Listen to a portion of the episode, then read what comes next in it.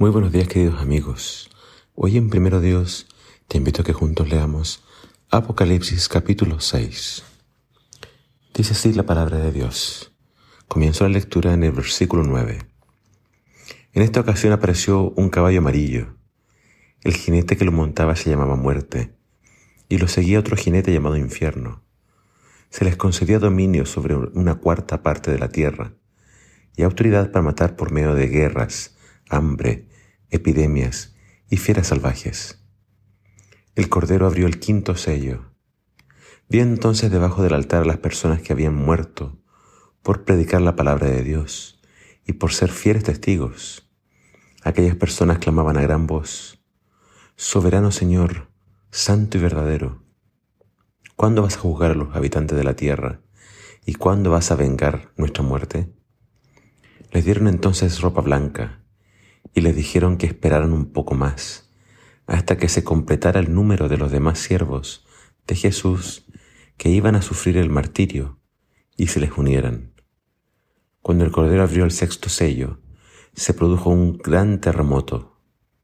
El sol se puso negro como si hubiese puesto ropa de luto, y la luna adquirió un color rojo como de sangre. Las estrellas del cielo cayeron sobre la tierra como caen los higos verdes en medio de un vendaval. El cielo estrellado se fue enrollando como un pergamino hasta desaparecer, mientras las montañas y las islas fueron removidas de su lugar. Los reyes de la tierra, los dirigentes del mundo, los ricos, los poderosos y la humanidad entera, esclavos y libres, buscaban refugio en las cuevas y entre las peñas de las montañas, y gritaban a las montañas, caigan sobre nosotros, escóndannos de la mirada del que está sentado en el trono y de la ira del Cordero. El gran día de su ira ha llegado. ¿Quién podrá sobrevivir? En el capítulo de hoy encontramos esta porción de la Biblia que muchos quizás han oído de ella. Los cuatro jinetes del Apocalipsis. Pero los cuatro jinetes del Apocalipsis están en este marco de los sellos son siete sellos y el capítulo 6 solo contiene seis. Es decir, queda un séptimo sello que va a, ser, va a aparecer en el capítulo más adelante 8. Entonces, el primer sello se abre y se nos muestra a un caballo blanco y un jinete blanco. El segundo sello se abre y aparece un caballo rojo y un jinete rojo. El tercer sello es el caballo negro. El cuarto sello es el caballo amarillo. En el quinto sello vemos a las almas debajo del altar y en el sexto sello tenemos el gran terremoto. Históricamente los intérpretes de la Biblia han visto en estos sellos una descripción de lo que pasaría con la iglesia, con el pueblo de Dios, a través de las edades.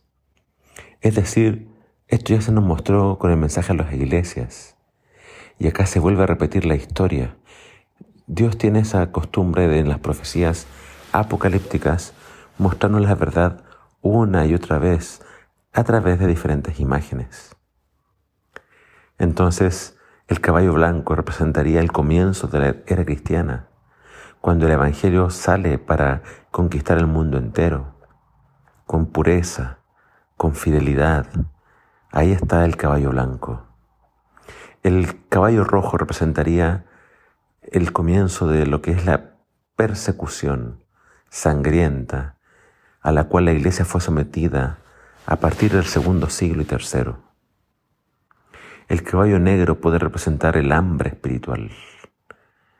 En la Edad Media, cuando los cristianos no tenían acceso a la Biblia, cuando el culto era en latín, cuando entonces se empezó a reemplazar la Biblia por las tradiciones, todo lo que ocurría era hambre espiritual.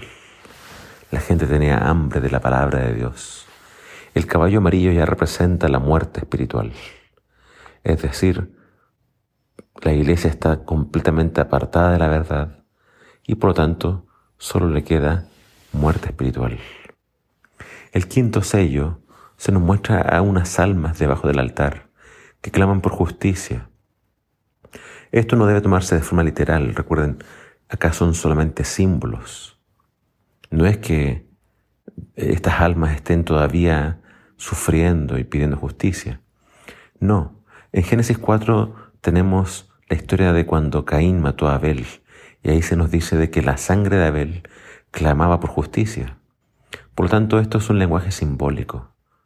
Quiere decir que cada vez que muere un hijo de Dios, un santo, cada vez que uno de ellos sufre el martirio, Dios está muy consciente de las injusticias.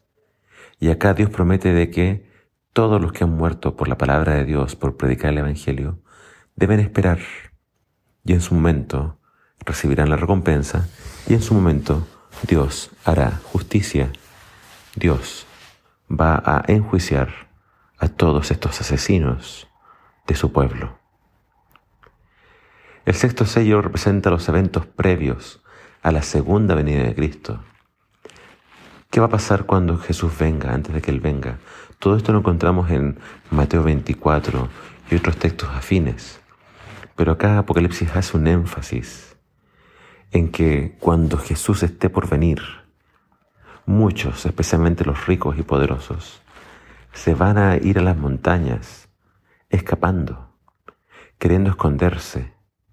Saben en su corazón que nunca respondieron a la verdad del Evangelio y solo les queda una horrible expectación por el juicio final. Saben que no están listos para enfrentarse a su Hacedor. ¿Quién podrá sobrevivir? El capítulo 7, el capítulo de mañana, tiene la respuesta. Así que no dejes de leer este maravilloso libro. Aunque la iglesia sufrió a través de las edades, Apocalipsis nos presenta su victoria final.